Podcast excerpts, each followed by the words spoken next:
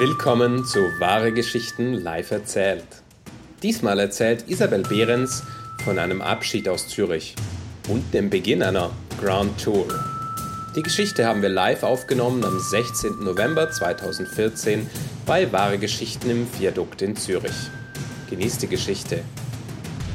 Ja, wir haben Sommer 2013. Das Wetter ist schön, es ist warm und ich sitze auf der Josefswiese mit meinem Teamkollegen. Mein Leben ist perfekt. Ich habe den spannendsten Job auf der Welt, habe ich mindestens das Gefühl. Ich arbeite mit jungen Unternehmern, wir sind alle innovativ und dynamisch. Globales Netzwerk, das ist fantastisch. Und sogar zum ersten Mal in zwei Jahren bin ich nicht mehr am Rand vom Burnout, sondern ich kann noch baden und Beachvolleyball spielen. Und ich komme auch gerade vom Beachvolleyball spielen und bin total entspannt und glücklich. Und dann kommt unser Teamgespräch, wir sind ja modern und wir haben jeden Monat ein Teamgespräch. Und für einmal ist das Ganze irgendwie nicht gleich wie sonst. Plötzlich habe ich gesehen, dass bei meinem starken Teamgespendli plötzlich die Unterlippen anfangen zu beben. Und ich dachte, ja, was kommt jetzt?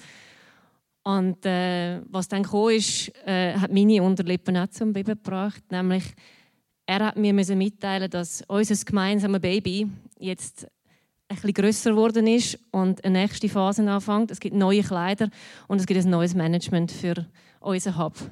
Und ich bin nicht das neue Management. Ich bin das. Also ist jetzt von dem perfekten Leben plötzlich ein großer, großer Teil weggebrochen.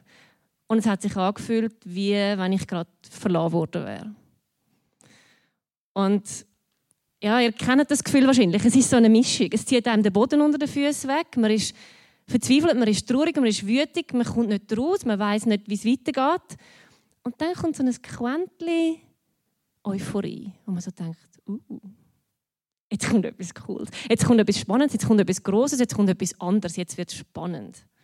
Was genau kommt, weiß man allerdings nicht. Und wo man es finden wird, weiß man auch nicht wirklich. Gut, äh, ich habe dann mal gedacht, ja, okay, Erfahrung, Euphorie, ja, und nachher kommt meistens ein Loch. Und um das Loch zu vermeiden, habe ich dann sofort alle Hebel in Bewegung gesetzt. Ich habe, ich habe meine Mami angerufen, ich gebe es zu. Ähm, ganz kurz. ich habe nicht nur meine Mami angerufen, sondern ich habe einen Termin mit meiner Psychologin abgemacht. Ja. Zürich hat äh, eine der grössten Psychologendichte. Ähm, okay, es ist so ein bisschen der Standardweg, aber ich habe auch gerade mein Netzwerk in Bewegung gesetzt. Ja, was gibt es für coole Startups, die da Geschäftsführerin brauchen? Äh, eine Aktivität. Und dann plötzlich habe ich gemerkt, ja okay, aber ja, ist jetzt das? Geht ins Nächste hineingumpen? Ist das wirklich? Und habe dann gedacht, okay, ich weiß, es kommt irgendetwas Grosses. Und ich weiß nicht, wo es ist, aber ähm, irgendwie werde ich es finden. Ich weiß noch nicht wie. Und dann, okay, wie findet man etwas Grosses, wo man nicht weiß, was es ist? Man könnte eine Grand Tour machen. Die Grand Tour. Das hat man schon im 17. Jahrhundert gemacht, wenn man ein Adliger war mit viel Geld. Dann hat einem der Papi ein paar Kisten Gold gegeben und ganz viele Schrankkäfer, so etwa 7, 8, 9, 10. Und sicher auch ein bisschen Personal. Der eine hat sogar seinen Gärtner mitgenommen, das verstehe ich bis heute nicht. Und man ist über den Kanal nach Paris, wo man neue Kleider bekommen hat, dann weiter nach Italien. Und in Italien, dort hat es ähm, äh, ganz viele Ruinen anzuschauen gegeben. Es hat ein bisschen das eine oder andere über das Leben zu lernen gegeben, in dunklen Hafengässchen irgendwie. Und äh, vor allem hat sie das Porträt malen. Und ich meine, das klingt doch einfach schon irgendwie super. Also wieso nicht auf eine Grand Tour aufbrechen? Und dort mal schauen, wo man hinkommt. Schlussendlich sind die jungen Männer ja nach ein paar Jahren dann zurückgekommen, nach England, sicher einiges äh, leichter mit der Goldkiste, die sind leer gewesen, aber reicher Erfahrung und reifer und parat ihre neuen Führungspositionen anzutreten. Das habe ich mir natürlich auch vorgestellt. Und so bin ich dann eines Tages aufgebrochen, nicht mit der Kutsche und auch nicht mit dem Schiff, sondern ich habe den Eurostar genommen nach London, weil dort hat es schon müssen anfangen. Also in London hat jede Grand Tour angefangen, auch meine. Und äh, ganz ähnlich wie die jungen Adligen hatte ich nicht wirklich einen Plan was passiert. Ich habe mich ein bisschen treiben. Und das Einzige, was ich äh, Brauchbares im Gepäck hatte, neben meinem Laptop, ist die Geschichte vom Grand Tour. Ich bin auf dem Grand Tour und jeder Person, die ich getroffen habe, habe ich erzählt, ich bin auf dem Grand Tour und ähm, vielleicht bist du die Person, die ich jetzt muss treffen muss, um herauszufinden, wo das nächste große Spannende ist, das ich suchen, finden muss. Und äh, ja, am Anfang war das irgendwie noch lustig und irgendwann ist es ein bisschen beschwerlich geworden und dann habe ich mal jemanden getroffen, der hat gesagt, ja, genau, mich hast du gesucht, weil ich suche nämlich jemanden, der mit mir für ein Kunstgespräch ganz viele Interviews macht. Mit Leuten in unserem Quartier wie sich das verändert. Ich fand, genau, du bist ein, mit dir muss ich das machen, das ist jetzt mein neuer Auftrag. Und so habe ich dann in einer Woche etwa 50 oder 100 oder gefühlt die 200 Leute kennengelernt in Hackney Wick, vom äh, im Corner Shop über der alte Boater, so richtig Eastender, hey Babe, Cup Tea, äh, bis hin zu, zu der jungen, tollen Künstlerin hinter der Kasse im Café. Es ist, äh, sehr bereichernd gewesen. Und schlussendlich ist das Ganze tatsächlich im Victorian Albert Museum ausgestellt worden für eine Nacht. Das war fantastisch gewesen. Aber dann ist es auch wieder vorbei gewesen. Da bin ich wieder da gestanden und habe wieder nicht weiter gewusst. Ja, und was macht man, wenn man am Morgen aufsteht und man weiß, man sucht etwas, wo man nicht weiß, was es ist? Ähm, man fällt zurück in alte Muster. Man liest seine E-Mails. Das habe ich auch gemacht. Und dann habe ich ein E-Mail gesehen von Oxford Jam. Oxford Jam? Was ist denn Oxford Jam, bitte? Oxford tönt ja mal gut. Grosse Uni, guter Ruf, fantastisch. Ich habe dann weitergelesen, Konferenz, Social Entrepreneurship, das ist ja, dass wir da im Hub machen. Ja, ist gut. Dann habe ich gefunden, da gehe ich hin, morgen Morgen, meine Handtasche genommen, im Bus gestiegen, nach Oxford gefahren und äh, also an dieser Konferenz, an der grossen, dort war der Richard Branson, der Bill Gates und ich. Also nicht nur. also das sind jetzt so also zu sagen, das sind so Menschen die haben wirklich was erreicht, die haben was geleistet, die haben große Projekte, die retten die Welt und ja, das sind so die grossen Führer und dann komme ich und ich habe keinen Job, ich habe keinen Plan. Grossartig. Super Ausgangslage für eine Konferenz zu sein. Aber ich habe gedacht, einen halben Tag kann ich ja schauen. Man kann dort einfach hinlaufen und wenn es mich ausrührt, naja, habe ich nicht viel verloren. Aber ähm, ich habe dann einfach jedem, wo, nachdem er sein Projekt erklärt hat, gefragt hat, so, so what do you do? So, mm, I'm on a grand tour. Also, ah, a grand tour, what's that?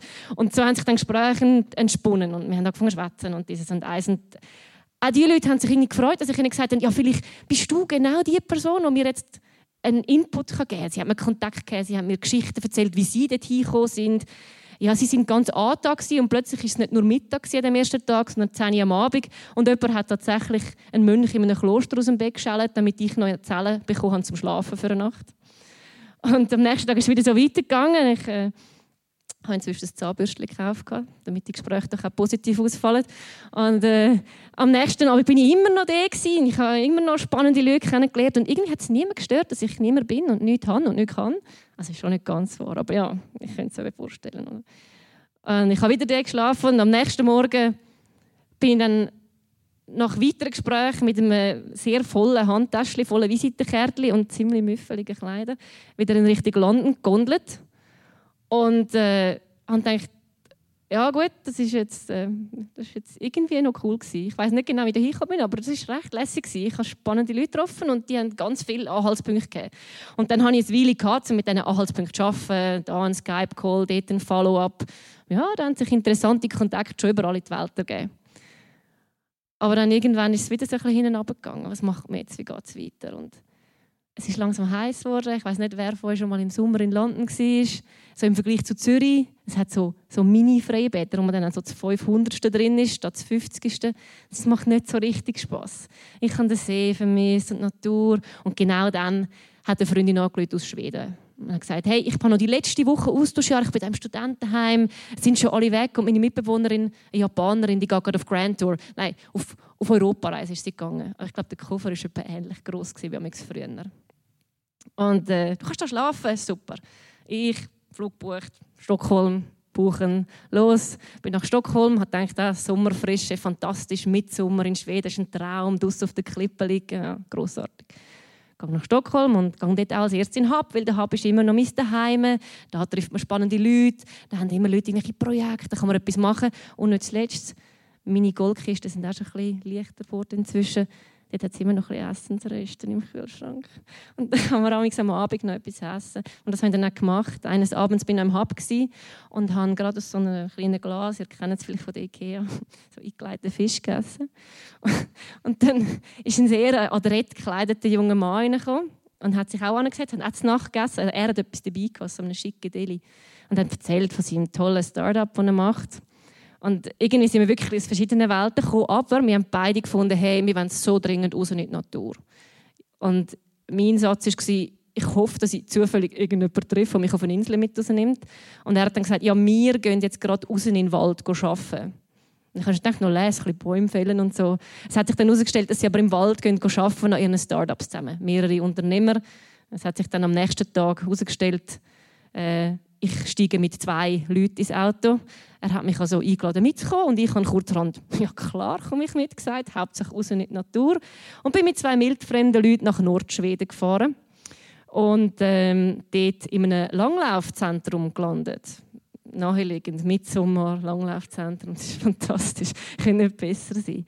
Ähm, wir hatten dort aber tatsächlich ein tolles Chalet, also mit Grasdach und Sauna und Blick auf den See, wirklich fantastisch. Und wir haben tatsächlich geschafft. Wir haben also nicht nur getrunken, das haben wir auch gemacht. Und über das Leben geschwätzt und Unternehmertum und wie man jetzt Ideen kann umsetzen kann, wie macht man das alles. Und ich fand, ah, langsam, okay. Äh, es war zwar eine totale Zufallsbegegnung, aber die Leute stimmen schon langsam. Irgendwie, es sind Unternehmer, hm, sie arbeiten an dem Projekt, ich arbeite an meinen Gedanken. Ja, das ist nicht so schlecht.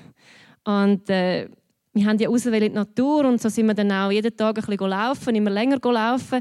Und am Mitsommer sind wir auf eine längere Wanderung aufgebrochen. Es ist ja ein langer Tag, man kann ja lang wandern, wenn es so lang hell ist.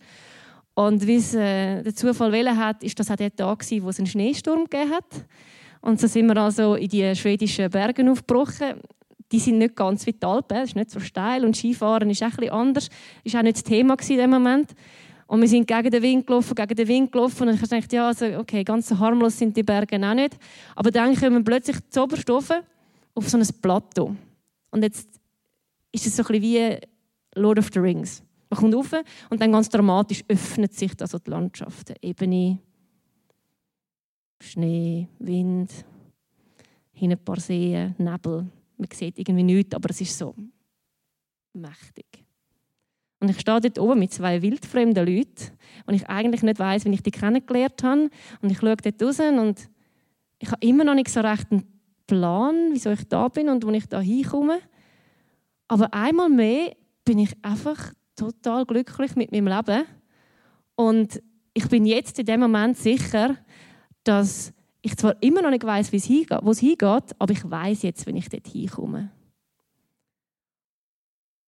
Und der Grand Tour hat dort nicht geendet, aber es ist der Moment, wo jetzt meine Geschichte endet. Da. Danke. Isabel Behrens bei Wahre Geschichten in Zürich. Wenn du unsere Geschichten auch einmal live hören möchtest, Wahre Geschichten live erzählt, gibt es einmal im Monat immer am Sonntagabend nur drei Minuten von der Hartbrücke in Zürich. Alle Termine findest du unter wahre-geschichten.com. Bis bald.